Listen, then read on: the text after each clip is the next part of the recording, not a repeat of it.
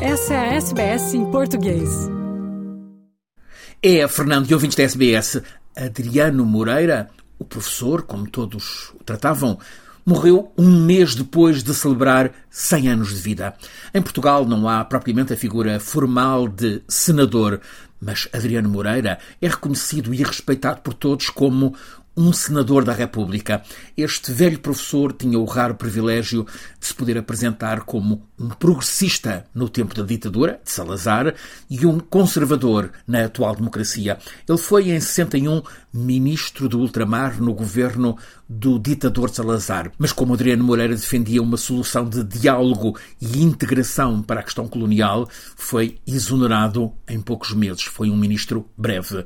Adriano Moreira foi depois, no Portugal Democrático, líder partidário, líder do CDS, Partido Centro Democrático Social, e foi deputado na Assembleia da República. Na ditadura como na democracia, Adriano Moreira permaneceu tal como escreve Bárbara Reis no Diário Público, permaneceu fiel à essência da sua visão da democracia cristã, do país carente de um Estado alicerçado na sua continuidade histórica e de uma sociedade regida por valores sólidos, antigos, como os da honra e do patriotismo. Adriano Moreira foi ainda em vida reconhecido como um grande português, homem de caráter, de coerência, um jurista de excelência, um académico que deixou marcas, um político conservador íntegro, um intelectual que dava gosto a ouvir. Quer ouvir mais notícias como essa?